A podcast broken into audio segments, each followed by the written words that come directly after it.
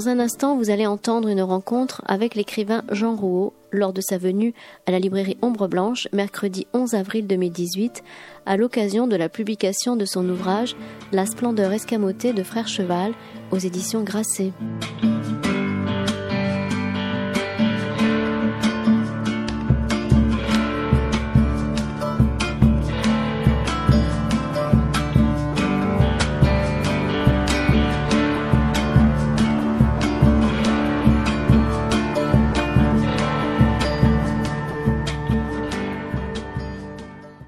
Bonsoir à toutes et à tous. Très heureux de, vous retrouver. Merci d'être là pour cette rencontre donc avec Jean Rouault, que je remercie d'avoir accepté l'invitation de la librairie Ombre Blanche.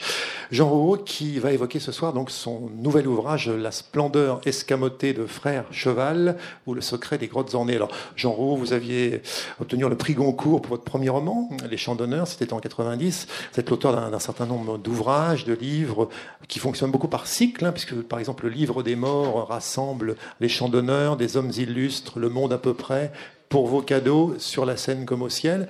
Il y a un certain nombre de cycles, la déposition du roman, la vie poétique, un cycle consacré aux manifestes littéraires, manifestes politiques et les marginalia. Alors les marginalia dont font partie euh, ce volume qui s'appelle Préhistoire, cet ouvrage euh, publié aux éditions Gallimard, qui reprenait un ouvrage précédent qui s'intitulait aux éditions Floïc Paléo Circus. Tout ça pour dire que vous vous intéressez de très près, euh, depuis maintenant un certain nombre d'années, aux grottes, à la préhistoire à la splendeur de ces grottes ornées qu'on retrouve ici. Peut-être il faut euh, parler du, bandeau, peut-être qui est, sur ce livre, qui est finalement le, ce fameux galet d'Étiole, qui est une, caverne, une grotte que personne ne connaît, puisqu'on ne peut pas, qui est en vallée de Seine.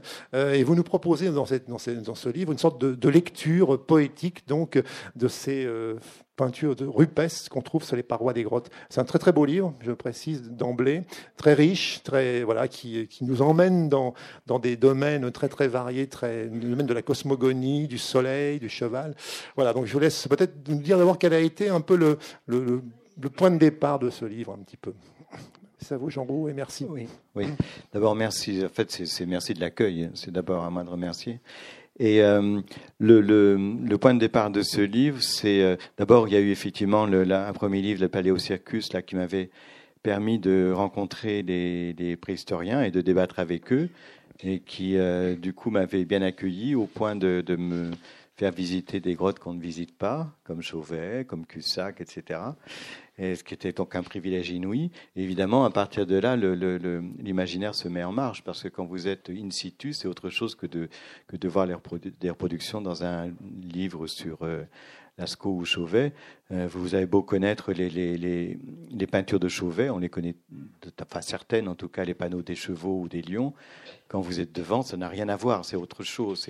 Vous avez le volume, vous avez de la, dimension même de la grotte, vous avez tout un conditionnement pour y arriver, euh, ce qui fait qu'il y a une autre dimension qui, évidemment pose une vraie question, c'est-à-dire pourquoi est-ce qu'on va aussi loin pour, euh, faire ces choses-là.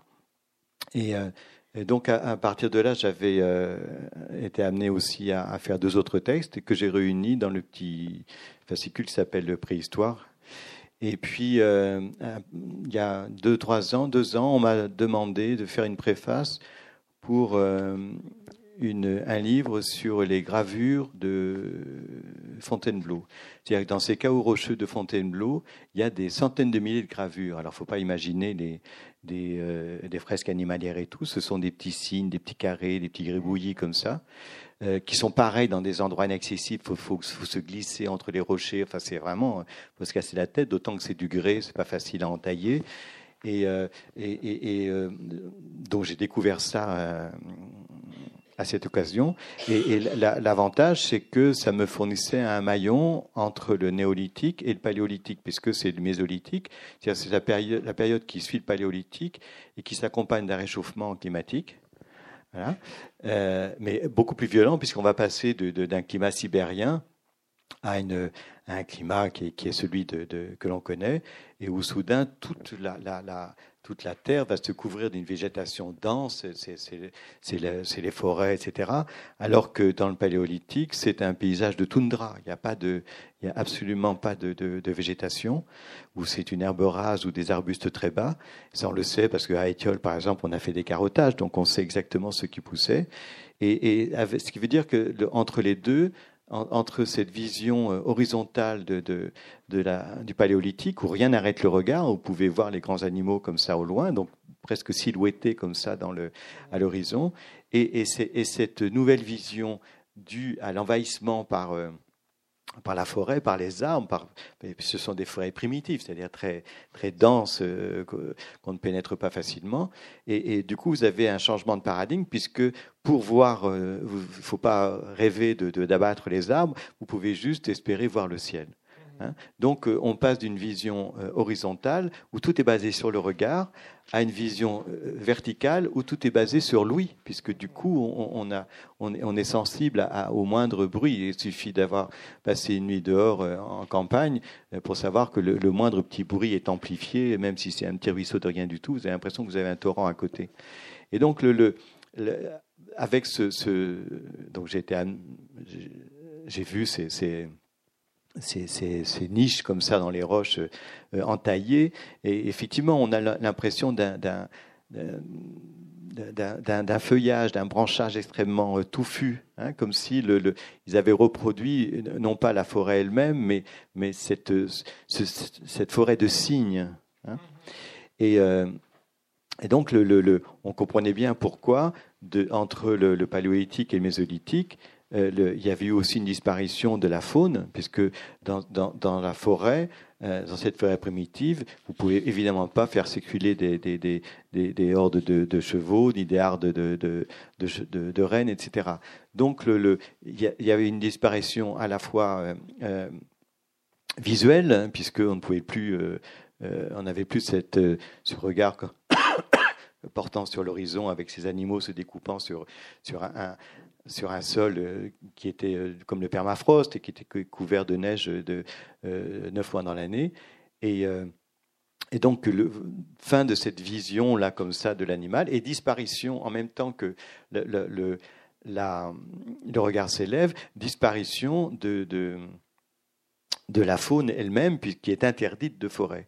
Donc, vous avez le, il y, a cette euh, ce bestiaire formidable du paléolithique euh, supérieur, c'est-à-dire en gros euh, de, Chauvet à, un peu plus loin que Lascaux et à donc Madalénien ou Asilien, c'est-à-dire une période pendant laquelle pendant 25 000 ans on va dessiner les mêmes choses, Hein, avec euh, les, mêmes, euh, mêmes, représentations animales, avec des disparitions aussi euh, au fil du temps, comme le mégacéros ou le rhinocéros, mais on, comprend qu'on est dans une même imagerie et donc dans un même imaginaire, donc dans une même pensée. Hein. Et puis d'un coup, ça s'arrête et changement de, paradigme, et au lieu de se tourner vers la terre, on va se tourner vers le ciel. Et j'avais c'était assez facile, enfin c'est facile en tout cas, dans, cette nouvelle euh, vision du monde comme ça, euh, où l'arbre est en majesté et non plus l'animal, euh, c'est ce qui veut dire que si vous poussez la logique poétique jusqu'au bout, l'arbre, c'est lui qui invente la sédentarisation ce ne serait pas un effet des peuples qui soudain se, euh, des rangs deviendraient, se fixeraient. C'est que les modèles de représentation qui avant étaient euh, la transhumance avec les animaux, puisque ce sont tous des, les, reines et ça, ce sont c'était des transhumants et que l'on suivait euh, pour, les chasses et pour, pour garnir le garde-manger. D'où aussi l'errance de ces peuples-là, qui soudain se fixe parce que le, le modèle de, force, de puissance, ça devient l'arbre. L'arbre en majesté qui est planté. Donc à partir de là, on va se planter. Hein. et quand, et quand euh, j'avais lu ça dans des, Vous avez ça dans les récits d'explorateurs, de, les premiers dingues qui s'aventurent comme euh, euh, Aguirre, etc., dans la forêt amazonienne, c'était tellement dense qu'ils ils abattaient des arbres juste pour voir le ciel. Donc vous dessinez la clairière, c'est cet endroit qui vous permet d'observer le ciel. Et cette clairière euh, dégagée, elle est entourée de quoi? De, fûts d'arbres. Eh bien, si après vous comprenez qu'on appelle vous vous rappelez qu'on appelle les, colonnes des temples des fûts, hein, vous, vous, rendez compte, vous vous apercevez que le temple, c'est la figuration de cette clairière entourée d'arbres, comme ça, qui est donc cet endroit où le ciel descend sur terre et où on accueille le ciel sur terre. Donc, quand, quand euh, on m'a fait découvrir le site, le, site d'Étiole, alors qui n'est pas une grotte, hein, il n'y a pas de grotte à Étiole, hein, c'est, juste un campement, euh, un campement magdalénien, et euh, dans lequel on avait trouvé, donc vous savez, à côté, il y a un campement très célèbre qui est fouillé depuis 40 ans, c'est Pincevent, et où règne en, maître toujours les, les, les, les mannes de le roi Gourand, qui intimident tout le monde. Euh, et, qui est donc le lieu de fouille magdalénien euh, euh, formidable, qu'on continue de fouiller, de, à chaque fois on dégage d'autres, d'autres zones. Et, à côté, Étiole, c'est le parent pauvre. C'est, vraiment celui qui, a aussi tout, mais qui, voilà, qui le malheur. C'est comme le cousin de province qui, qui n'a pas, droit au, chapitre. Et, donc, on, trouve dans ce campement que, que, l'on fouille depuis 70, euh, un galet, un gros galet, pas un galet de plage comme ça, mais il doit faire 30-40 cm, calcaire, euh, euh, posé au bord du foyer, c'est vraiment le, disque comme ça du foyer, un, ce galet gravé d'un cheval, et d'un cheval, comme on peut le voir sur la photo, qui est agonisant. Hein. C'est-à-dire que ce n'est pas un cheval vaillant. On se rappelle des, chevaux même à Chauvet ou à Lascaux, où là le cheval est triomphant, il, il, est, il, est, il est en majesté, on sent qu'il est le, prince du monde. Et là, soudain, le prince du monde, il est minable, euh, il, il, perd son sang, il, il a la, la, la, la, bouche pendante, la langue pendante, et derrière lui, il y a une espèce de créature monstrueuse euh, qui semble se réjouir de cette agonie du cheval. Lorsque euh, vous imaginez qu'on a placé ce cheval, cette gravure là au bord du foyer, vous êtes obligé de faire le lien entre le, la gravure et le, foyer. Et euh, surtout qu'il n'y a aucune autre euh, représentation à côté. ils ont dans toutes les couches comme ça de fouilles, c'est la seule représentation figurative. Alors autrement, il y a des silex, tu en voilà, des, et on sait que les, par exemple, ça c'est très intéressant sur la hiérarchie des, des, sociétés, de ces sociétés-là. C'est-à-dire que le foyer, qui est le centre du, du, campement, euh, les, meilleurs tailleurs de silex étaient juste au bord du foyer. Et alors il y a les, seconds couteaux, ceux qui taillaient des silex, ne valaient pas un clou, qui étaient à extrémité comme ça. Donc, ce qui veut dire que vous avez la notion de hiérarchie et la notion de talent. Hein il y a les meilleurs que l'on met au centre et puis les moins bons que l'on met à la, périphérie. Ce qui, appliqué aux, grottes, signifie qu'on fait descendre les meilleurs aussi, pour, euh, en sachant qu'il n'y aura pas de témoins pour les grottes, hein, puisque c'est un, ce sont la plupart des grottes euh, n'étaient pas visitées de, de, de, de ce temps-là, et, parfois c'est dans des endroits absolument quasi inaccessibles. Et donc la, question, c'était pourquoi est-ce qu'on place ce, cheval agonisant au bord du foyer? Le foyer, c'était un cercle de pierre. Et pour faire un feu, vous n'avez pas besoin de mettre le, cercle de pierre. On n'est pas chez les scouts, il ne s'agit pas de faire un, beau feu, etc. En plus, ce sont des feux sans flamme. C'est-à-dire qu'il n'y a pas de bois. Et euh, euh, donc, le, vous avez, en revanche, vous avez des, troupeaux de, rennes euh, qui sont des, de plusieurs centaines de milliers et, ils mettent une semaine à passer. On le sait parce qu'au début du XXe siècle, en Laponie, il y avait ça encore, les troupeaux de rennes. Donc quand vous avez 100 000 rennes qui passent, après vous faites la cueillette, vous avez de quoi vous, non pas vous chauffer parce que la bouse n'a pas, pas un grand pouvoir calorifique, mais c'est une, une tache de braise qui est posée là comme ça dans la nuit. Hein. Et donc ce cercle de, pierre, avec cette tache rouge de, la, des bouses rougeoyantes comme ça, euh, c'est évident que ça fait, c'est la figure du soleil. Hein. Comment, comment, comment importer le soleil dans les ténèbres? Et donc ça, c'est une, première, euh, euh, premier coup de génie. Et, et, quand on place le, cheval, cette gravure du cheval, ce cheval agonisant, au bord de ce disque solaire de la nuit, on peut penser qu'il y a une association entre le soleil et le cheval, et que sans doute on a mis ce cheval-là au bord du foyer pour qu'il se régénère, pour qu'il se réchauffe, littéralement. Hein, pour qu'il se recharge en énergie, pour traverser cette, cette, cette, nuit et pour qu'il évidemment ressurgisse vaillant de l'autre bout de la nuit euh, euh, au, levant. Et donc le, c'est imposé à ce moment-là pour moi cette idée-là que le, cheval était lié au soleil et que euh, si on, regardait après les, représentations de cheval dans, les, grottes, à Chauvet, etc., on voyait évidemment, évidemment, oui, enfin, pour moi, ça semble assez évident. Le, le, le, rôle solaire du cheval, avec que l'on voit à Chauvet, ou à Chauvet, il n'est pas triomphant. Il y a, des, il y a ces, ces, quatre euh, chevaux comme ça qui représentent en fait les, les, les la, la, courbe du soleil. Et puis, vous avez deux petits chevaux qui sont dans le grand panneau terminal. Et, c'est au milieu de, la, la, furia des, des, des, des, lions, des, bisons, etc. Et il y en a un petit cheval qui est là, là qui s'apprête, il dit Oh là là, va falloir que je traverse tout ça sans me faire remarquer. Et puis vous avez une petite alcôve qui, est vraiment, c'est comme une, c'est vraiment une, on a l'impression d'un drapé comme ça. Et au fond de l'alcôve, il y a toujours ce même petit cheval noir qui est là, mais vraiment au milieu de tout ça, c'est oh là là, comment je vais faire pour passer de l'autre côté? Et donc, on comprend que Chauvet, l'idée euh, que, que le, soleil puisse ne pas survivre à, la nuit, qui est, qui est, la nuit des horreurs, euh, qui est représentée par... On parle toujours du troupeau des étoiles. Hein. Donc toutes ces métaphores-là ont traversé le temps comme ça. Et euh, alors qu'à Lascaux, où, le cheval est absolument dominant, il est, les, trois, les deux tiers ou presque les trois quarts des gravures sont des, sont des chevaux, et là vous avez le cheval solaire, littéralement avec des crêtes jaunes d'Iroquois, où euh, vous avez les ce qu'on appelle les chevaux chinois, la souventrière est, est blanche, c'est-à-dire l'aube. Euh, ensuite, le corps est jaune, c'est-à-dire le, soleil en zénith.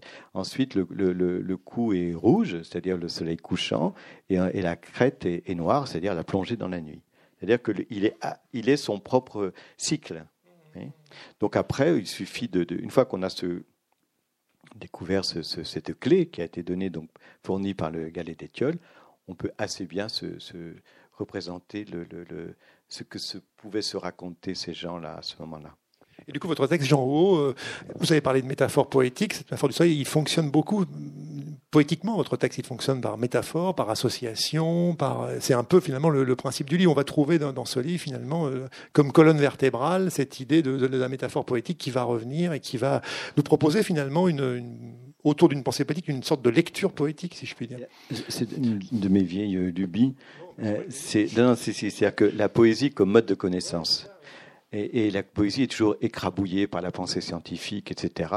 Et euh, quand on dit euh, euh, c'est pas un poète, voilà, on a compris que ça rigolait pas et que c'était voilà, c'était du sérieux et que donc par antiphrase, le, le, le, poète c'est un rigolo quoi, c'est un plaisantin.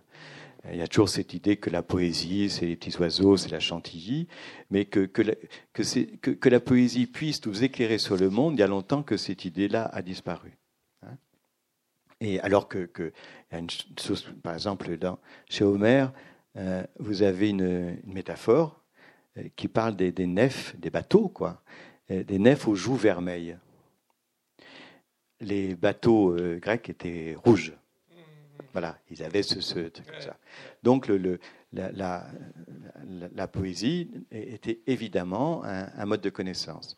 Et là, c'était la poésie fonctionne par intuition, et puis son, son, moteur, son carburant, c'est la métaphore. Et, là, il s'agissait de se placer dans cette disposition où vous ne savez absolument rien, c'est-à-dire celle de ces gens, euh, aurignaciens, gravétiens, etc., galiniens, qui ne savent rien des grands mouvements du cosmos. Euh, euh, qui ignore le, le, le, les raisons du jour, de la nuit, de, des étoiles, de, l'escamotage de la lune, etc. Euh, les éclairs, le tonnerre. à, à, Chauvet, Chauvet est, est, contemporain de, des volcans du Vivarais, c'est-à-dire que le, ils ont voilà donc donc ça doit quand même un petit peu impressionner. Et, et, donc tout est menaçant. Hein, un éclair, c'est qu'est-ce que c'est que cette espèce de, d'arbre de, feu là? Pas d'arbre parce qu'ils savent pas ce que c'est, mais enfin, ce, de, flèche de feu comme ça qui, qui tombe. Le tonnerre, je veux dire, quand ça, quand ça, quand ça pète, c'est, extrêmement, euh, c'est impressionnant là aussi. Et donc tout ça, plus la nuit, dont on redoute toujours euh, qu'elle, qu'elle, qu'elle n'ait pas de fin. Vous savez, chez les Aztèques, euh, tous, les, tous, les matins, on se digouillait, euh, on sacrifiait des dizaines de jeunes gens pour déverser leur sang, on leur arrachait leur, leur cœur avec euh, un couteau d'obsidienne, pour que le sang régénère le, le, le, jour. C'est-à-dire qu'il fallait régénérer la lumière avec ce sang juvénile comme ça, qui, le sang de vieillard, ça marchait pas. donc c'est pour ça que les Aztèques étaient tout le temps en guerre, il ne s'agissait pas de tuer l'ennemi, il s'agissait de ramasser du carburant, quoi. Et donc la grande peur, c'est celle-là, et que l'on trouve euh, partout. Et donc il y, a, ces, gens comme dans toutes les, sociétés comme ça, qui, qui construisent un récit qui rend acceptable et compréhensif ces phénomènes étranges jour, de la nuit, etc. Et donc, ils construisent. Nous, on a vécu avec la Genèse, il y a encore des gens qui pensent que, ça s'est passé comme ça, les créationnistes, et qui nous donnaient une vision cohérente du, monde jusqu'à ce qu'on commence à, mettre en cause la parole, la vérité révélée de, la Bible. Donc, en gros, pour nous, c'est à la fin du Moyen-Âge, et que, qu'on remplace la vérité révélée par la vérité scientifique. C'est-à-dire qu'on remplace le ciel métaphysique par le ciel astronomique. C'est à ce moment-là qu'on voit arriver euh, Kepler, Galilée, etc. Et que les anges euh, dehors. Et donc, le, le, on, on, sait hein, on, a, on a, qu'on peut euh, produire le plus haut d'une civilisation avec ces récits qui nous paraissent aujourd'hui étranges. Avec ces récits étranges, nous, on a fait des cathédrales, par exemple. On a fait des, des, c'est, toute la peinture d'Occident euh, repose sur, ces, sur ces récits-là. Et, euh, donc, c'est de se dire que, que, euh, on a souvent employé le terme de chapelle Sixtine pour Lascaux, etc., ou Altamira. C'est à Altamira qu'on a commencé d'abord par là. Et, c'est-à-dire que à la chapelle Sixtine, si on connaît un petit peu les, les, textes bibliques, on sait de quoi ils retournent. Vous mettez quelqu'un qui n'y qui connaît rien, il se dit c'est quoi ces types qui se cassent la figure sur le fond, là, qui, qui tombent dans les flammes. Enfin, évidemment, il manque une clé. Il suffit donc. Or, on sait, nous, que pour structurer ces images-là, euh, il suffit d'un récit qui s'appelle euh, la Bible et qui nous a permis de produire ce, ce système de représentation. Donc, c'est de se dire que à Lascaux, à Chauvet, à Cussac, dans, toutes ces, grottes ornées, on est aussi en face de la représentation d'un récit. Ce sont des images tirées d'un récit qui, pour ces gens, font sens. Nous, on n'a pas besoin de, raconter ce qui se passe entre le doigt de Dieu et, et, les enfers, on sait, pour peu qu'on ait été euh, élevé là-dedans. Euh, mais quand on vient de l'Ouest, ça va. Euh, et, donc, le, le, de même, en, figurant euh, à travers ce bestiaire, là, comme ça, cet imaginaire, ils savent de quoi ils parlent et, ils savent de quel récit est tiré cette, euh, cette imagerie. Et que pour eux, le, fait de, faire cette imagerie-là à l'intérieur même de la Terre, qui, est le, qui, est la génitrice, qui est la matrice. Euh, nous sommes donc dans un climat euh, glaciaire. Quand vous rentrez dans une grotte, la, température, c'est étouffant. Quand vous passez de moins 30 à, plus 12, vous, vous, vous étouffez. Mmh. Vous parlez de matrice, vous, vous citez matrice, ventre maternel, voilà, c'est le, le, ventre, c'est euh, un truc. Surtout qu'on voit très bien comment il, il s'organisait à l'intérieur. Euh, d'abord, c'était toujours des grottes humides, donc euh, vraiment le, liquide amniotique. Et, euh, puis, dans ces, à la lumière de ces. C'est même pas des torches, hein, c'est des. À Lascaux, on a les lampes à huile, donc on faisait brûler des, on a trouvé c'était du, genévrier, donc des buissons, vraiment, un truc et dans de la graisse, et ça, c'était un halo de lumière, hein, vraiment, c'était pas grand-chose. Il faut, faut, donc se dire qu'ils n'ont jamais vu, même là où on avait du recul, ils n'ont jamais vu un panneau en entier. Jamais. Un truc. Et, et, et, par, et, et, en plus, à, à, par exemple, il y, a plein d'endroits comme ça, ou comme à, Rouffignac, où ils ont dessiné euh, à on a décaissé depuis, on, peut visiter. Hein. c'est un, une grotte euh, qui se visite sans problème. Et euh, il y a pareil un long couloir avec des bauges d'ours. On, aura l'occasion de reparler des, des là.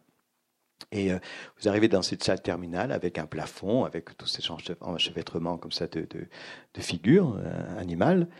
Et sauf que c'est le, propriétaire de l'époque qui a, pour pouvoir en fait faire du tourisme avec ça, euh, à, décaisser, c'est-à-dire à, enlever la terre euh, sous le plafond. Et maintenant, il y a à peu près 1m80 euh, à peine, mais enfin bon, on peut, on peut avoir une idée du plafond. Sauf qu'avant de décaisser, c'était 80 cm. C'est-à-dire que les types peignaient, dessinaient allongés, bras tendus, sans avoir la possibilité de, voir la totalité de leur geste. C'est-à-dire, de, euh, ils n'avaient aucun recul possible, et en plus avec des, petites, euh, petits éclairages comme ça, euh, quand c'est à 80 cm, c'est juste un, petit disque de lumière à ce moment-là. Il n'y a même pas l'effet de, de presque projecteur comme ça quand on se recule. Et donc, ça, ça, ça dit d'abord une chose, c'est que ils sont absolument confiants c'est-à-dire ils, ont une, assurance du geste qui, fait que, même sans rien voir, ils sont capables de, de, dessiner comme ça. Ils se retirent en disant on a fait le travail. Mais ça, vous avez ça aussi à Nazca. on a découvert les, gravures au sol de Nazca, donc dans, les Andes, euh, qui, qui, remontent bien avant les Incas, euh, d'avions. Du sol, vous voyez rien. Voilà. Donc cette idée de ne pas voir, ce que l'on fait en sachant que techniquement on est capable de, reproduire euh, euh, tel animal, euh, ça, implique une, que, les gens qui font ça ont un sacré métier. Donc ça implique que ce sont des, comme vous le dites, hein, des mains d'or. Enfin, ce, sont des, mains Des artistes, des maîtres un peu. Ce sont des maîtres que, que l'on fait descendre. À Chauvet, ils sont deux. C'est pas c'est pas les types tiens je vais faire mon petit dessin etc. Et les gens sont très respectueux parce que Chauvet l'ouverture s'est écroulée il y, a, il y a 20 euh, 000 ans, donc ce qui a permis la conservation de la grotte. Et l'ouverture était sur la rivière comme ça, face au, à l'arche de au-dessus de l'Ardèche. Et euh, le, donc elle a été ouverte pendant 15 000 ans la grotte. Et ben, c'est pas des salopards, il n'y a pas eu des types pour venir faire des tacs par-dessus, etc. Hein. Donc on, voit le respect aussi face à ces, face à ces gravures-là. Lascaux, pareil. En revanche, il y a un couloir à Lascaux où les, gravures euh, s'accumulent les unes par-dessus les autres. Donc on voit que, que là, il y a un geste intentionnel, un geste rituel, mais, mais qui, qui, qui est autre. C'est comme le, de, de, de, faire une... je sais pas, de faire brûler un cierge ou un truc comme ça, mais on n'est pas dans, dans une autre signification que, que celle où on, on, transmet une volonté. Hein.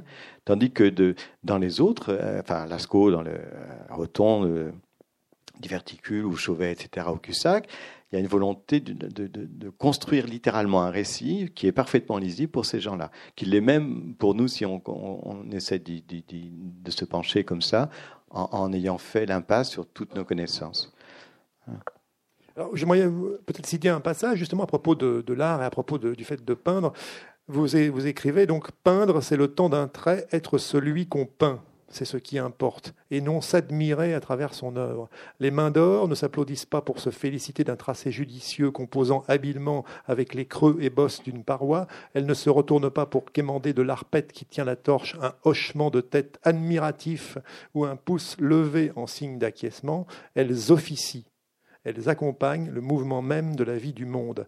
Elles offrent cette part d'elles qui ne se trouve nulle part ailleurs et qui est l'incarnation de leur imaginaire. Elles restituent ce que celui-ci a emmagasiné. Elles offrent et repartent les mains vides en laissant sur place un reste de bois calciné. montrer que voilà, cet acte de peindre, finalement, c'est comme vous l'écrivez. Ce n'est pas, on n'est pas dans une galerie. C'est pas les Simès, quoi. C'est pas, vous faites pas défiler Arnaud et Pinot pour dire, bah tiens, j'achète celui-là, euh, etc. Et euh, c'est le, le, le, le, les gens que l'on fait descendre là, euh, on les fait descendre parce qu'on sait qu'ils ont ce savoir-faire merveilleux, parce qu'en surface, il y a aussi des, représentations, vous en avez, il y a des gravures dans les abris sous roche, qui, elles, sont restées. Qui, il y en a une, enfin, on parlera plus tard, mais avec les, frises de petits chevaux, qui est absolument splendide. Donc, le, le, euh, quand enfin, ceux qu'on fait descendre, on, sait qu'on peut leur faire confiance et que ce qu'ils vont produire euh, aura du sens.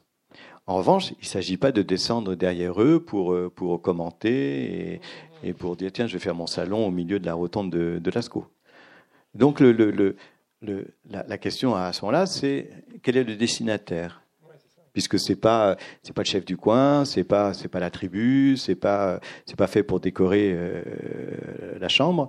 Donc quel est le destinataire? Le destinataire, on le connaît puisqu'il est au, au, fond des grottes. Hein et, on le connaît d'autant mieux que les, artistes, les mains d'or, euh, chaque fois qu'elles ont la possibilité de reprendre une, bosse de la paroi pour figurer un, un, une encolure de, cheval ou de mammouth, elles jouent avec, ou c'est avec une faille, etc. On a, mille exemples comme ça. Ça veut dire que devant la paroi, vous attendez que, quelque chose se manifeste. Et en plus, là, avec cette lumière tremblotante, ombreuse, comme ça, que, dégagent les petites, petites lampes, l'impression d'un lieu habité. Habité par quoi? Par des puissances qui, évidemment, échappent à, notre perception, mais dont on, peut, dont on peut penser que dans leur esprit, elles sont associées à des choses visibles. Parce que le, le, le imaginer l'invisible, c'est euh, euh, ça implique de produire des images inédites que vous allez avoir avec l'image du, du, espèce de créature horrible euh, qui, ne peut appartenir qu'au domaine de la nuit. Parce que le domaine de la nuit, c'est le cauchemar nocturne aussi. Et donc, pour le reste, on a construit ce système euh, en fonction des points forts du monde. Et les points forts du monde, ce sont ces grands mammifères. Ce sont eux qui donnent l'impression de, dégager une puissance formidable et de ne pas être incommodés par les conditions terribles. Hein, il faut imaginer qu'on est euh, en Sibérie. Et euh, il y a ces, chevaux qui, ne semblent pas incommodés, les mammouths encore moins, les, euh, les, taureaux, etc., les bisons, les rhinocéros au début. Et que donc, ça veut dire que ces, animaux-là qui dégagent une, force comme ça et, qui ne sont pas incommodés, qui se reproduisent comme les, hommes, comme les animaux hommes, hein, parce que ce sont tous des mammifères. Donc ça veut dire que ce sont ceux-là qui sont les puissances agissantes du monde.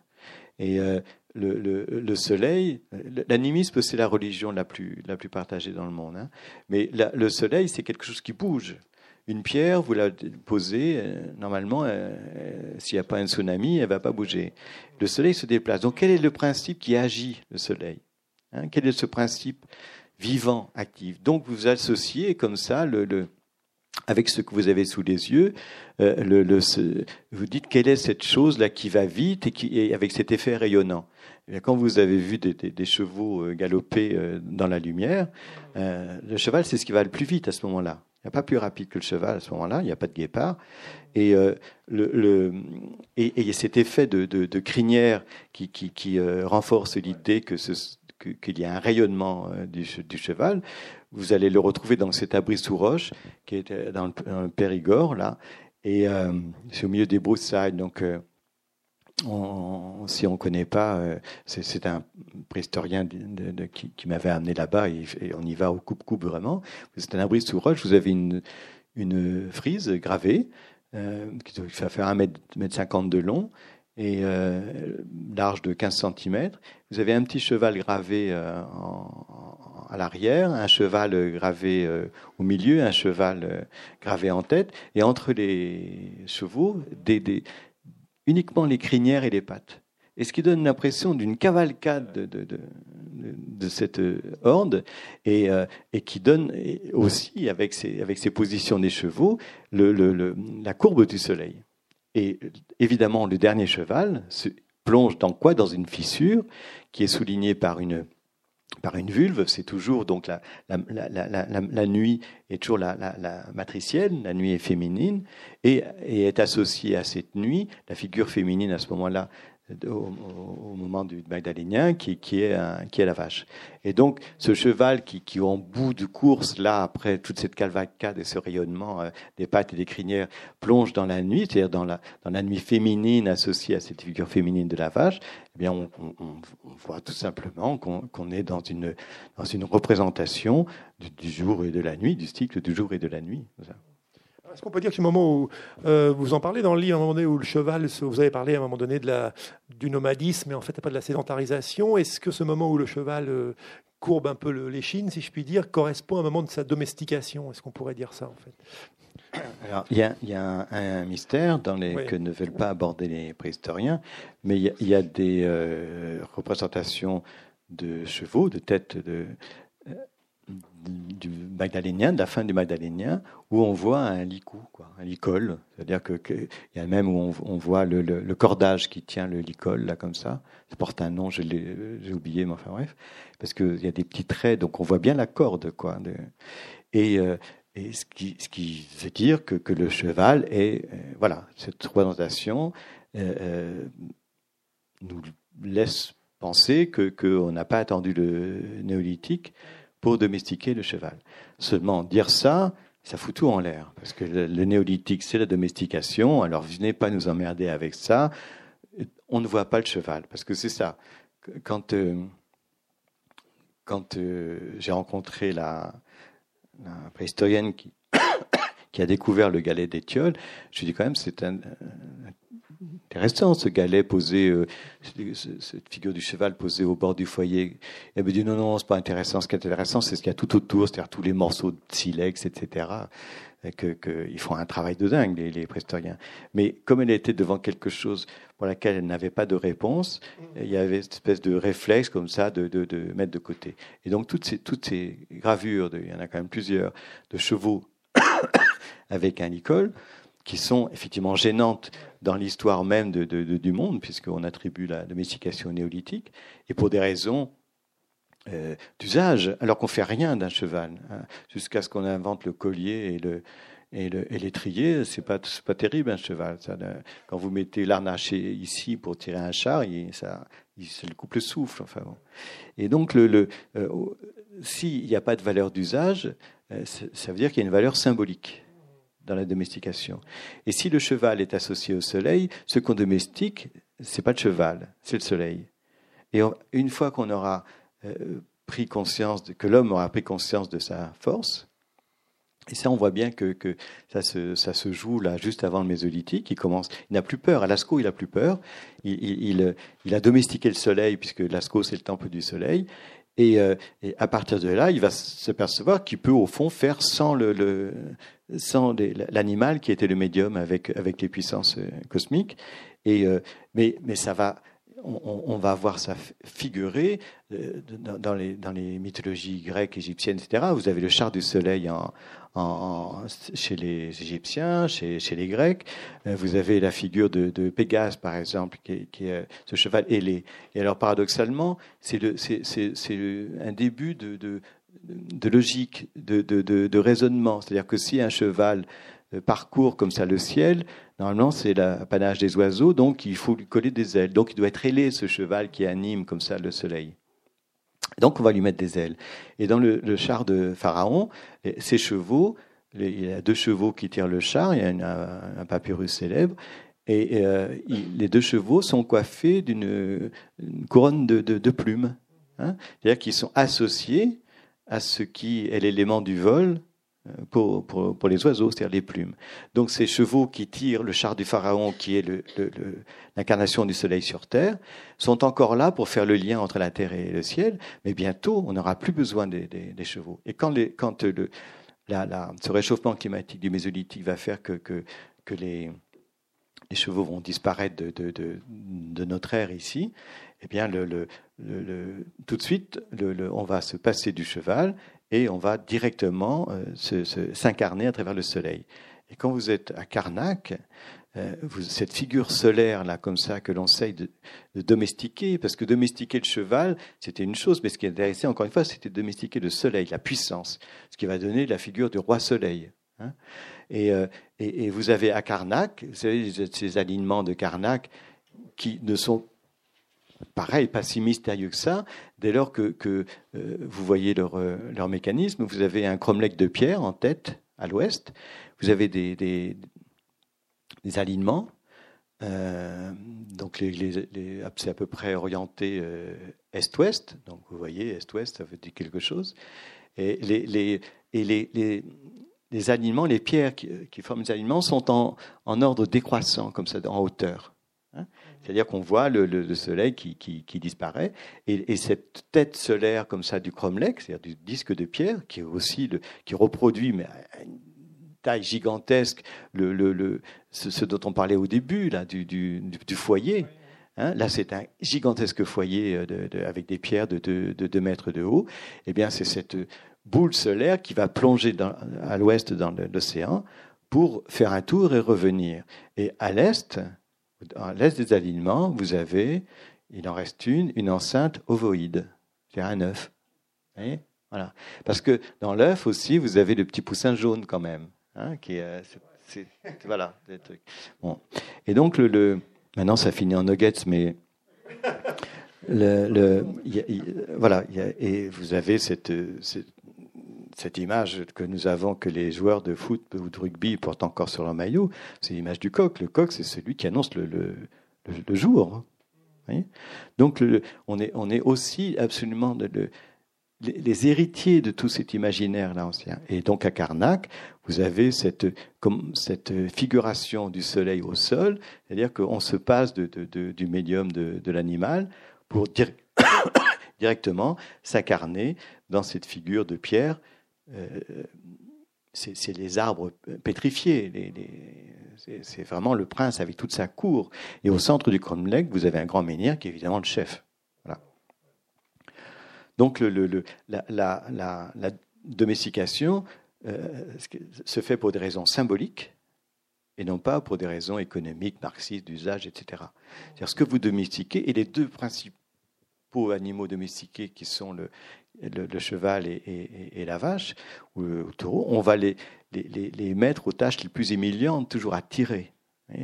C'est à peu près comme si au lieu de couper la tête à, Louis XVI, on, l'avait euh, embauché avec les, à l'heure de la Volga à tirer les, péniches. Enfin, voyez. Donc le, il y a toujours cette volonté d'humiliation. Aux Jeux olympiques, il y, a une épreuve de dressage du cheval. Toujours. Euh, qu'est-ce que ça veut dire de dresser un cheval comme ça, lui faire faire des choses euh, que, lui ne sait pas faire, de marcher en arrière ou des conneries comme ça? C'est ça part de, très très loin. C'est-à-dire qu'on n'en a pas fini de régler ses comptes avec, avec ceux qui, auxquels on doit euh, d'avoir, euh, euh, d'être puissant, d'être devenu maître et possesseur de la nature, comme disait Descartes, avec les conséquences que l'on connaît aujourd'hui, c'est vrai qu'on a tout, tout bousillé. Donc Jean Roux, il, ça a été pour vous très vite évident que ce, livre, vous prendriez le cheval un peu comme, comme centre du texte, si je puis dire. Parce qu'il y a, voilà, et avec le titre, c'est très beau titre, La splendeur escamotée de Frère Cheval. Parce que le, il, a, il, a été, euh, euh, il a continué d'être représenté comme, euh, comme figure du pouvoir. Vous avez toutes les statues équestres, c'est l'homme à cheval. Et c'est-à-dire que c'est l'homme solaire. Hein, et, vous avez Louis XIV qui avait fait venir le Bernin pour le représenter à cheval. On disait de Louis XIV qu'il était le meilleur cavalier du royaume et le meilleur danseur du royaume. Le cavalier, c'est celui qui, qui euh, dompte le soleil, qui chevauche le soleil, qui, est le roi soleil. Hein, et le, meilleur danseur du royaume, c'est celui qui saute le plus haut, c'est-à-dire celui qui, qui vint la pesanteur terrestre et qui donc est apparenté aux oiseaux, etc. Et, euh, et vous avez euh, jusqu'au bout, et pour moi la figure terminale, c'est dans la route des Flandres de Claude Simon, avec ce, type qui en 1940 au moment où les, Allemands, les, chars de Guderian, ça traversent la France à toute vitesse, est envoyé avec son régiment de dragons à cheval et face aux, mitrailleuses de, des parachutistes allemands, ce type, qui, est, dit, Claude Simon, un, rejeton de, Charles Martel, etc. Donc toute l'histoire de, la chevalerie française, qui, face aux, mitrailleuses allemandes, à cheval, a ce geste de, tirer son sabre. C'est-à-dire geste absolument dérisoire. Et, Claude Simon dit euh, le sabre, l'homme et le cheval tombant sur le côté comme ça. Et donc la fin de la figure équestre, là, c'est euh, Claude Simon qui l'enregistre dans la route des Flandres. Mais vous l'avez euh, figuré euh, dans ce portrait à cheval de Napoléon par David quand il franchit le Saint-Gothard.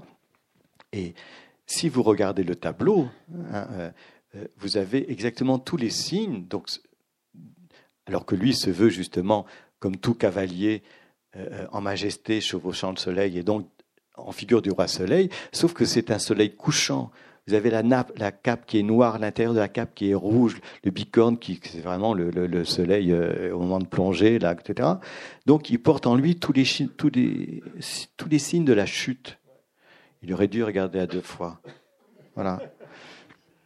quelles ont été les, réactions justement des, archéologues, des scientifiques, des préhistoriens euh, par rapport à ce livre. Vous citez, vous citez à la fin du livre ce texte, vous dites, hein, vous écrivez, ce texte a bénéficié de l'intérêt bienveillant et des renseignements précieux de Boris Valentin, professeur en histoire de l'art et archéologie à Paris 1, Panthéon-Sorbonne. Qu'il soit ici assuré de ma sympathie reconnaissante. Donc, j'imagine qu'il a été très près de vous pour... Euh, Alors, suivre, en fait, il est le directeur du, site d'Étiole. Hein. donc c'est euh, lui qui fait les fouilles, qui est, etc. Euh, et, c'est par lui que je suis allé à Étiole, parce qu'on était en fait dans ce, dans ce livre qui euh, sur les, les, signes de, la forêt de Fontainebleau. Il avait fait un article et donc j'avais fait la préface. Ma préface l'avait intéressé. Et euh, donc on s'était rencontrés comme ça. il m'avait emmené sur le site d'Étiole et j'avais vu le galet, etc., qui est au, musée de Nemours en fait maintenant. Et, donc quand j'avais quand il m'avait raconté la découverte du galet, sa situation et tout, euh, assez vite, j'avais eu l'idée comme ça de cette figuration euh, du soleil, à savoir le, cheval symboliquement figure solaire. Et au lieu de hausser les épaules et de dire qu'est-ce qu'il nous raconte celui-là, c'est quand même il est prof à la Sorbonne. Enfin, c'est pas, voilà, c'est une pointure. Il a été intéressé. Et, euh, et, ça, je lui en suis vraiment reconnaissant. Non seulement il a été intéressé, mais à mesure qu'il y avait des éléments comme ça, parce qu'on trouve toujours des choses, hein, euh, euh, il me les envoyait quand elles allaient dans mon sens. C'est-à-dire que c'était une manière de, de, de, me dire, regarde, tu as raison, je t'envoie tel élément qui va, qui va amender comme ça ton, ton hypothèse. Et, euh, et ça a été de fait un soutien, parce que si j'avais eu le sentiment d'aller contre la communauté des préhistoriens, ça aurait été euh, plus compliqué. Mais j'avais eu déjà pour mes textes précédents quand même des, petits signes encourageants. Et puis, je savais, au sein de la communauté des préhistoriens, euh, que s'il y a une parole libre comme ça, euh, non, pas, en public, mais en petit comité, autour d'une table, etc., ils, peuvent s'avancer à, à, proposer des hypothèses sur la question du sens. Hein, en public, jamais. C'est-à-dire, on n'a pas de, devoir de réserve, on n'a aucune légitimité pour dire que telle chose serait ceci ou cela, donc on ne dit rien. On peut juste dire que c'est de l'oxyde de manganèse, que c'est euh, euh, que c'est du charbon de bois, que euh, là ils sont incollables pour pour les techniques, le tel trait qui passe dessus, dessous et tout. comment certaines figures ont été réalisées au pochoir pour parce que enfin donc là, ils ont fait un travail de dingue. Mais sur la question du sens, c'est aussi sur la question de l'esthétique. Non seulement la question du sacré, mais pour eux, un cheval est un cheval, qu'il soit bien dessiné ou mal dessiné. Or, tout, tout, je veux dire, tout, tout, ne se vaut pas non plus dans les, milliers de, Vous avez aussi des, des, il y a des seconds couteaux dans la, peinture. Hein. Et euh, donc cette dimension esthétique, ils n'apprennent pas en compte. Et alors, la, la, la dimension euh, symbolique, alors là, du coup, euh, ils, freinent des cas de fer, d'autant plus qu'ils se présentent comme des scientifiques et que la science, on disait tout à l'heure, c'est faite contre la vérité euh, révélée. Hein. C'est-à-dire la vérité sacrée, religieuse. contre cette vérité-là, j'oppose la vérité scientifique. Donc je ne peux pas faire ce pas vers le religieux sans perdre mon onction scientifique. Ce qui fait que ils peuvent avoir des hypothèses comme ça, mais ils regardent bien de tous les côtés pour savoir si personne ne va les entendre. Et puis, euh, à ce moment-là, il y a des choses intéressantes qui se disent. Et, moi, j'ai profité de, ma liberté absolue, et en plus avec cette idée que, j'avais de, vouloir démontrer que la pensée poétique était un mode de connaissance. Donc, j'ai profité de ces libertés-là pour euh, euh, échafauder ces hypothèses-là, ces lectures-là en sachant quand même que j'en connaissais quelques-uns qui, comme Boris notamment, mais seraient intéressés. Parce qu'il euh, y en a qui étouffent aussi dans ce carcan scientifique où vous êtes enfermé à l'intérieur de, tout ce système-là qui ne peut pas s'autoriser euh, la question du sens, et alors que ça taraude tout le monde. Alors quand vous êtes dans ces endroits-là, vous êtes bien obligé de vous poser la question, mais à quoi ça rime? Pourquoi est-ce que s'emmerder de, de, de, descendre sous terre, parfois dans des conditions difficiles? Vous avez parfois c'est dans des niches. Et euh, là, à Fontainebleau, il y, a un, petit cheval magdalénien gravé qui est évidemment au bord d'une fissure, donc là aussi. Et euh, donc c'est vraiment la fin du magdalénien. Et mais pour, euh, il faut, euh, c'est dans un, entre deux rochers, c'est dans un trou de rocher, faut, vous y aller en rampant. Hein. C'est, là, c'est, encore beaucoup plus difficile que dans, que dans les grottes. Donc, le, le, qu'est-ce que ça veut dire de, de, de en plus de, de, se donner autant de, de mal hein, C'est presque oulipien de se donner autant de contraintes pour, pour faire ce petit cheval-là qui, après tout, pourrait très bien marcher s'il était à l'extérieur, etc. Donc, euh, évidemment que tous les préhistoriens se posent cette question-là, mais parce que c'est un milieu scientifique, parce qu'ils craignent qu'aussitôt qu'ils auraient formulé une, hypothèse, tout le monde leur tombe dessus. Vous savez, ils ont l'exemple de Claude quand même, qui quand il a lancé le chamanisme, tout le monde est monté au créneau pour euh, Claude, il était en retraite, il s'en fichait, puis c'est quelqu'un de, solide.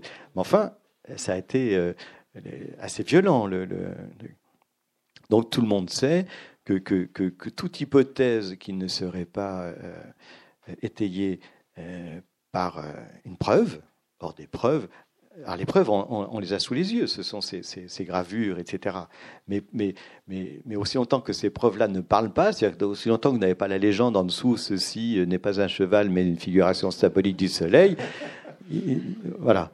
Alors peut-être que je vais, essayer de me glisser pour, euh, faire une légende. Euh, voilà, on ne sait jamais.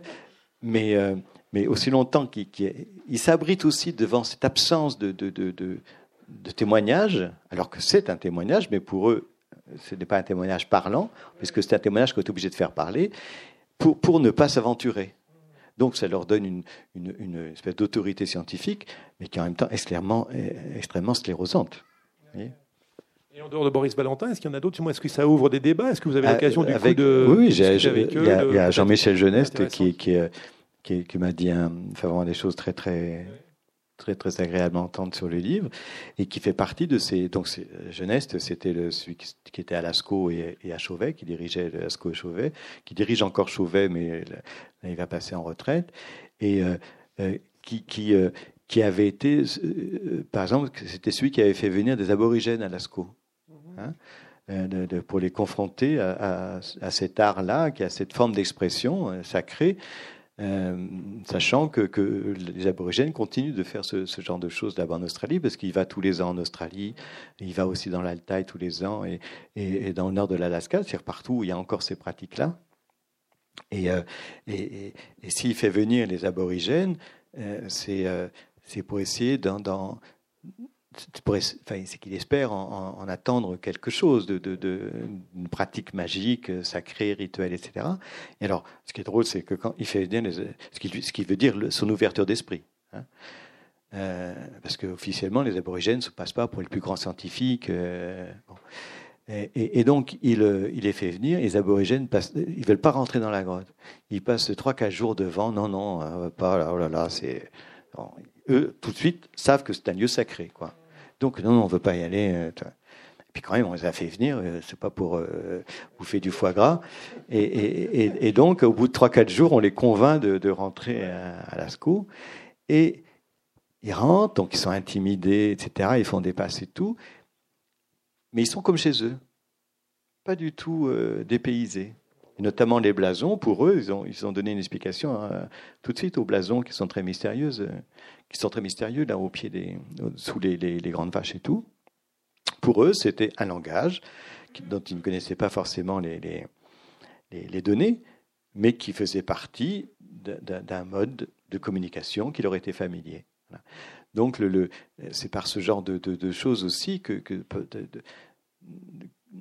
d'invention, de, de, propositions, que, que l'on peut peut-être espérer aller plus loin dans, la connaissance de ces lieux. Et, et une des tentations, c'est évidemment, la tentation structuraliste de, s'adresser aux derniers chasseurs-cueilleurs de la planète pour voir ce que pensent en situation euh, euh, similaire de ces gravures-là. Tout cas, l'idée, c'est d'aller au-delà du matérialisme qui, que vous l'écrivez, nous rend vraiment bornés et nous, nous limite aux, quatre, murs du réel. C'est une impasse parce que le, le, y a, les, les, préhistoriens ont développé là aussi une, ce qu'on appelle l'archéologie expérimentale, c'est-à-dire qu'ils ils savent comment tailler les silex, ils, sont, euh, ils ont fait un, boulot de dingue là aussi, c'est-à-dire que concrètement, ils deviennent eux-mêmes chasseurs-cueilleurs quand ils font ça. Et euh, euh, j'ai rencontré une préhistorienne qui avait euh, euh, trois enfants et donc ils étaient partisans de cette archéologie expérimentale et, les petits, par exemple, ils taillaient des silex pop, pop, pop, comme voilà, c'était devenu pour eux. tu me fais un silex, oui bien sûr. Et, maintenant ils font radicalement autre chose. Il y en a qui est cascadeur, mais enfin bon, le, fait est que, ça a permis de, non seulement de comprendre les le mode de fabrication des silex ou des, ou des façons de tailler les os, d'éviter, etc. Euh, mais, euh, mais ça a permis aussi de se mettre littéralement à la place de ces gens, de reproduire le geste même. Mais à un moment, une fois que vous avez taillé 3 millions de silex, euh, se pose toujours la question, mais, mais pourquoi ce, ce, dessin-là Par exemple, à, à Chauvet, il y avait, euh, juste avant d'entrer devant la, grande salle avec ce, panorama, ce diaporama là, extraordinaire avec les, lions et euh, les bisons, puis le petit cheval dans son alcôve, il y, a, il y avait du charbon de bois. Euh, une porte, pierre, il y avait des charbons de bois. Et au début, les, les prestoriens, de, et toute son équipe, disaient ben, les types, c'est leur fusain, quoi. Quand ils ont, quand ils ont plus de, quand ils ont cassé leur crayon, euh, ils font brûler un peu de bois pour se refaire un crayon, quoi. Donc en gros, c'était leur euh, mallette. Et là aussi, c'est les aborigènes qui disent non, pas du tout.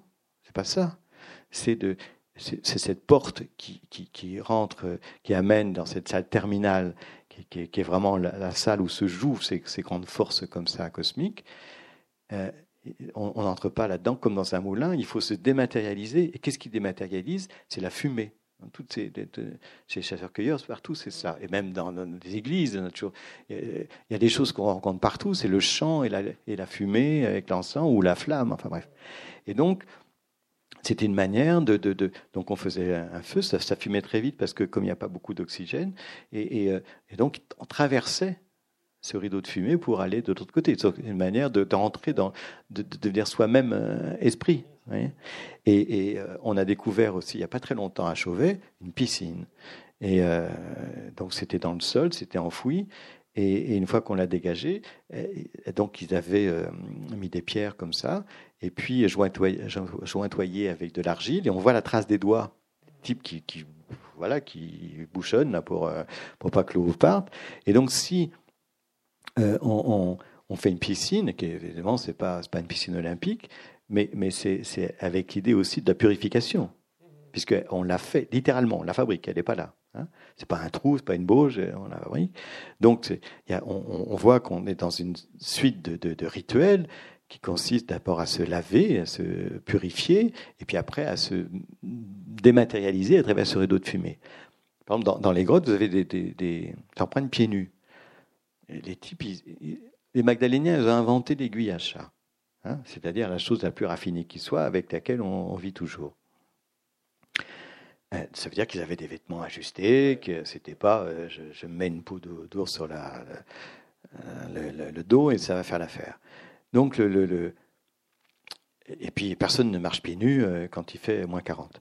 C'était pas compliqué de se faire des bottes avec des, voilà, c'était simple comme bonjour, il le faisait et tout. Si l'on marche pénu dans une grotte, s'il si, y a cette piscine, s'il y a cette traversée du, feu, vous pensez bien que, que l'acte de se déchausser, hein, on connaît ça aujourd'hui encore, hein, hein, c'est littéralement abandonner non seulement la, la, cette, cette chose qui, viendrait de l'extérieur et qui ramènerait de la sorte de pollution de l'esprit à l'intérieur, mais c'est aussi abandonner cette part animale que, que, l'on revendique en rentrant dans la peau de l'autre. L'homme est le seul qui est mal dans sa peau, être mal dans sa peau, parce qu'il est toujours dans la peau de l'autre. Hein. Euh, c'est de, la, de la peau, on parle de la peau, euh, un vêtement en peau, etc. Et euh, Buffalo Bill, c'est avec ses, franges, c'est l'oiseau, hein, c'est pareil, c'est toujours, les mêmes métaphores. Et donc le, cette façon de se déchausser, peut-être que les mecs, ils étaient à poil à dessiner.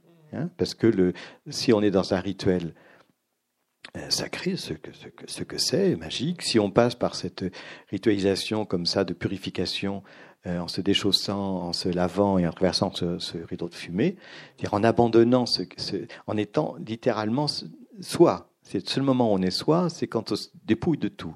C'est Saint François d'Assise qui est au milieu de la place. Vous citez, hein, oui, vous évoquez. J'aime beaucoup. Qui, se, qui est rejeté par ses parents, qui, euh, qui se déshabille et dit voilà, je ne vous dois plus rien. bon. Et euh, donc on est dans ce genre de, de, de, rituel, et ce qui explique pourquoi on trouve des traces de pieds nus dans les grottes et pas des traces de, de brodequins. Euh, le temps passe quand même. Oui, avez-vous des, des, questions, des remarques, des, réflexions pour Jean Rouault Donc la, la, splendeur escamotée de Frère Cheval ou le secret des grottes ornées, c'est chez Grasset? Oui. Comment vous est venue cette compréhension immédiate du langage poétique de, cette, de, cette, connaissance poétique? Comment, comment elle vous est venue euh? Ça fait, ça fait des dizaines d'années que je vis avec la pensée poétique, puisque c'est mon mode d'écriture. Vous savez, j'ai compris ça très vite euh, euh, lorsque je me suis aperçu que les associations que je faisais, bah, prenons un, truc simple. Dans mon premier livre, je parle d'une d'une de chevaux avec un vieux monsieur dedans, qui est le grand-père, qui fume des cigarettes. Plus, loin, euh, donc un grand-père. Hein. Mon père était grand. Et il fumait beaucoup. Et euh, quand on rentrait dans sa voiture, était représentant de commerce, ça empuantissait le tabac. Hein. Bon, donc, mais à ce moment-là, quand j'écris ça, je, pense sérieusement que je parle de mon grand-père, que j'ai à peine connu. Euh, je ne suis jamais monté dans stade de chevaux. Et, donc, j'ai inventé cette histoire-là. Donc, après, je comprends ce que j'ai fait. C'est-à-dire que j'ai fonctionné métaphoriquement, par association. Et, j'avais eu un flash terrassant. Le, il y avait des, comédiens qui lisaient un passage des chants d'honneur, mais c'était des années après. Et le passage sur il y a un moment sur les gaz de combat, etc. Et euh, donc j'ai un grand-oncle qui est, euh, qui est mort, euh, en fait, qui est vraiment mort des gaz, alors que je l'avais inventé. J'ai su ça après en regardant ses fiches, parce qu'elles sont publiées. Et ça, je vous raconter ça après parce que c'est marrant quand même. Et, et donc, j'entends le, comédien dire allez, allez dire à Joseph ses poumons brûlés. Joseph, c'était le nom de mon père. Les poumons brûlés, il fumait comme un pompier. Et donc vous aviez les, les, les asphyxiés par les gaz.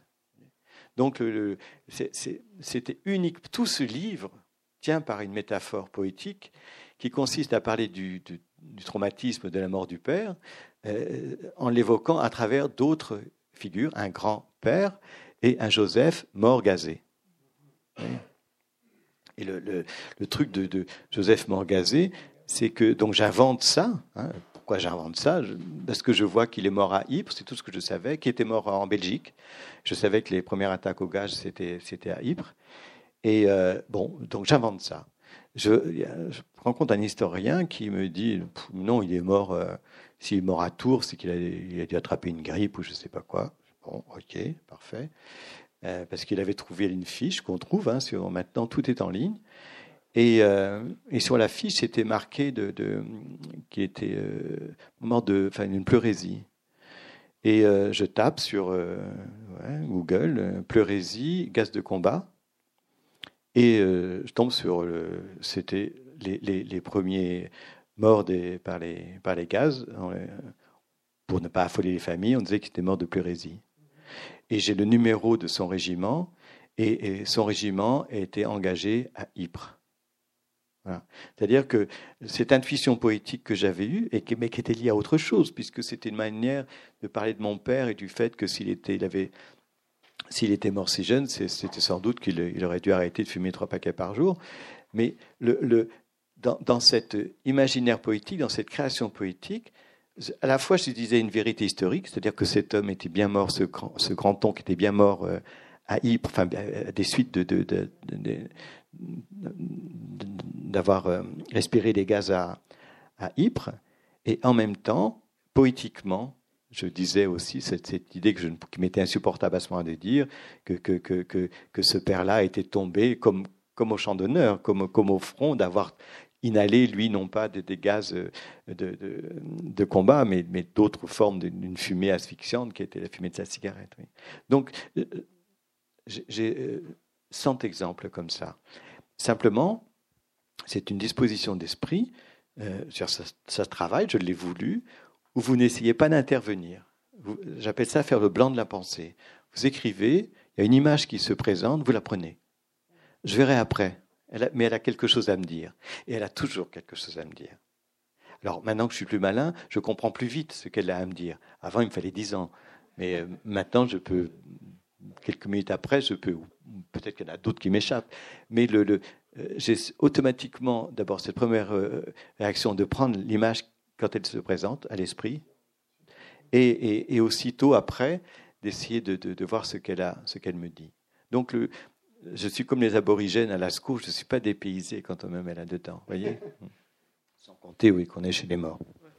J'ai juste un tout petit commentaire. Vous avez, vous avez indiqué que vous espériez pouvoir vous glisser pour faire une légende. Et je trouvais que ce mot légende dans votre bouche, c'était pas mal. Oui, poétiquement, ça s'appelle une œuvre, en fait, je crois bien. Oui.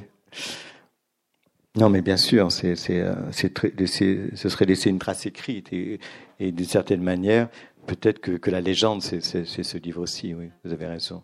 Vous voyez, c'est ça. Voilà. Oui. Voilà, c'était une ré, ré, réaction métaphorique, poétique. Euh, j'ai toujours des leçons à prendre. Voilà. Bonsoir, monsieur. Pour moi, quand vous dites euh, métaphore, euh, poétique et tout et tout, alors pour moi, la question, c'est le bateau ivre.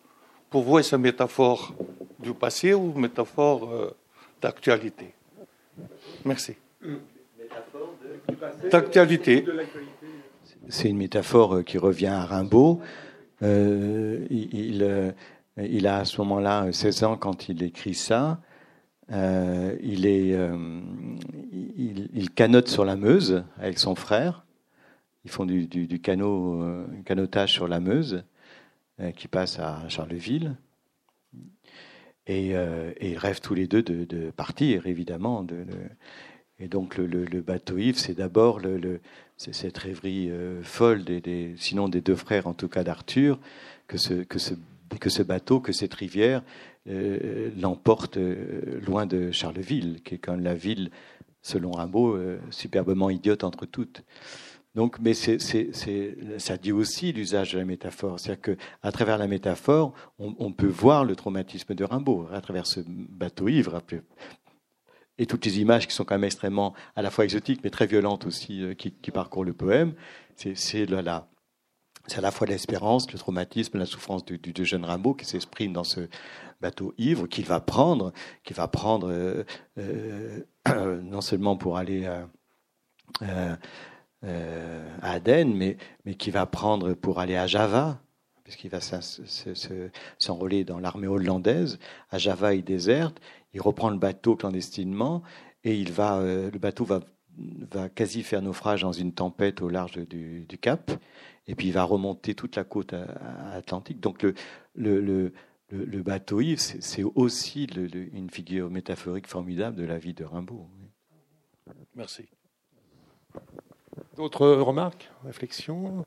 Peut-être il faut dire deux mots de l'avant-propos qui, qui revient. À, on peut laisser aussi le public le découvrir, remarquez, qui revient à votre enfance et qui a été, je crois, que vous avez ajouté, c'est ça Suite? Je, donne le manuscrit au, à l'éditeur qui euh, trouve ça très bien, mais je sens poindre une inquiétude chez lui, à savoir, euh, oh là là, faudrait pas que je donne l'impression de publier un livre de spécialiste alors que c'est un livre poétique, disons, une fantaisie. Et il me dit, peut-être que tu pourrais faire un avant-propos où tu évoquerais les raisons qui t'ont amené à t'intéresser aux, peintures rupestres du, paléolithique. Et il se trouve qu'à la fin du livre, j'avais déjà ma petite idée. Quand, euh, quand j'étais enfant, vers 7, 7, ans, je crois, j'ai eu la tuberculose. Et, euh, et donc, on m'emmenait chez le radiologue, chez le médecin. De, euh, c'est les radios, c'était quand même euh, assez impressionnant à l'époque. Des grandes plaques verdâtres comme ça, on me mettait derrière. Et puis le, médecin montrait à mon père les trous que j'avais dans les poumons. il appelait ça des cavernes. Première chose. Et donc après se pose la question de savoir si on m'envoie en sanatorium ou si on, si on fait confiance au Rimifon, qui était le, le, médicament qu'on venait, de, découvrir, un miracle, hein, parce que avec le rémifon, euh, Tchékov vit jusqu'à 80 ans, enfin on sauve la moitié de la littérature avec le rémifon. Sauf que c'était pas encore euh, au point. Et donc, j'évite le sanatorium et je passe tout l'été enfermé dans la chambre. Je ne devais pas m'exposer au soleil et euh, tirais par avant de bois fermé.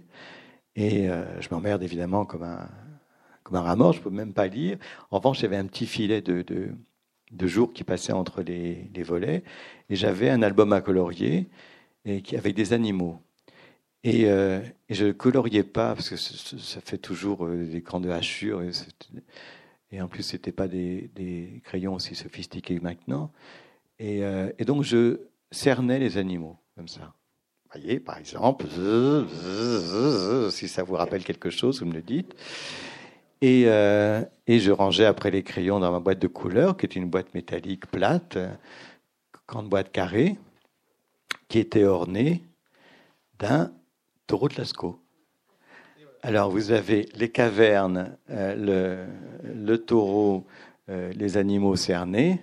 Bon, déjà, voilà, le, on sent qu'on est paré pour, euh, pour aller à, Lascaux. Et puis, euh, l'autre chose, c'est que la conséquence de, cette histoire-là, c'est que, d'abord, il y a une première. Si j'ai attrapé la tuberculose, c'est parce que mon père avait refusé de me faire vacciner euh, avec le BCG. Il avait des raisons, et les raisons étaient plus que recevables, puisque son premier fils, j'ai un frère aîné qui est mort, dans une maternité. À l'époque, on naissait à la maison comme ça, mais lui, pour, euh, pour son premier enfant, pour sa femme, avait voulu ce qu'il y avait de mieux, et donc euh, euh, sa femme accoucherait dans la grande maternité nantaise, etc. Ma mère accouche là-bas. épidémie de choléra dans la maternité, le bébé meurt, mais pas, seulement lui, dix bébés meurent. Et, donc, c'est la grande bourgeoisie nantaise, on dit rien, scandale étouffé, etc.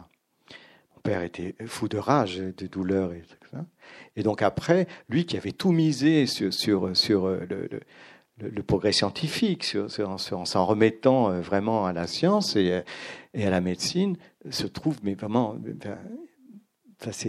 n'y a pas plus tragique pour lui qui avait voulu ça et qui, au fond, devait s'accuser de la mort de, de, son, de son premier enfant, qui s'appelait Pierre. Je rappelle que le paléolithique, c'est l'âge de pierre et tout ça. Hein bon. Et, euh, donc, après, on est tous nés à la maison. Et donc, quand, euh, en bonne santé. Et donc, quand, euh, on, lui propose, on propose comme ça cette première vaccination collective contre la tuberculose, il avait lu que, comme toujours, comme aujourd'hui, que euh, il pouvait y avoir des effets négatifs, etc. Euh, échaudé par sa première expérience, tout le monde s'est fait vacciner sauf moi. Boum. c'est moi qui me chope la tuberculose. Donc double sanction pour ce père. Terrible. Et en plus, le, conséquence du coup de cette tuberculose, tuberculose ma vue tombe. Après, j'avais une vue normale. Et euh, avec ce traitement et tout ça, le pas, je me retrouve myope euh, à me cogner contre les réverbères. Et, euh, et, et, et tout, toute cette, tout cet ensemble comme ça, qui, qui au fond m'a amené aussi à l'écriture, à travers la mort du père, à travers le, récit de, de, de, sa mort, de, tout ce qui a et tout ça. Et tout ça se trouve là aussi métaphorisé dans, dans, dans la grotte. La grotte, c'est aussi le lieu de la pénombre, de la, la vue de près, etc. Et qui consiste à faire revivre quand même les esprits. Et c'est ce, un propos qui s'intitule Le Père absous. C'est en effet C'est-à-dire que si on va jusqu'au bout des, des enchaînements des conséquences, eh bien c'est grâce à ça, enfin le, grâce à ça, grâce au fait que, que, que euh, j'ai eu la tuberculose de ne pas être vacciné, euh, que j'ai dessiné, que j'ai eu cette boîte de crayons, etc. Et que, et que, in fine, je me suis retrouvé à Chauvet et à Cussac. Donc, merci, papa. Finalement. Merci beaucoup, Jean-Raud. La splendeur escamotée de Frère Cheval.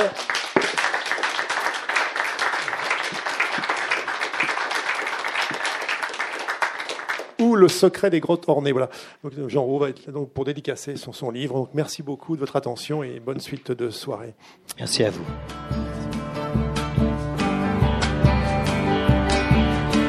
Le livre de Jean Rouault, La splendeur escamotée de Frère Cheval, est publié aux éditions Grasset. Vous venez d'écouter une rencontre à la librairie Ombre Blanche le 11 avril 2018. Jean Rouault a aussi fait paraître Chant d'honneur aux éditions de Minuit en 1990 et aux éditions Grasset Un peu la guerre en 2014, Être un écrivain et misère du roman en 2015.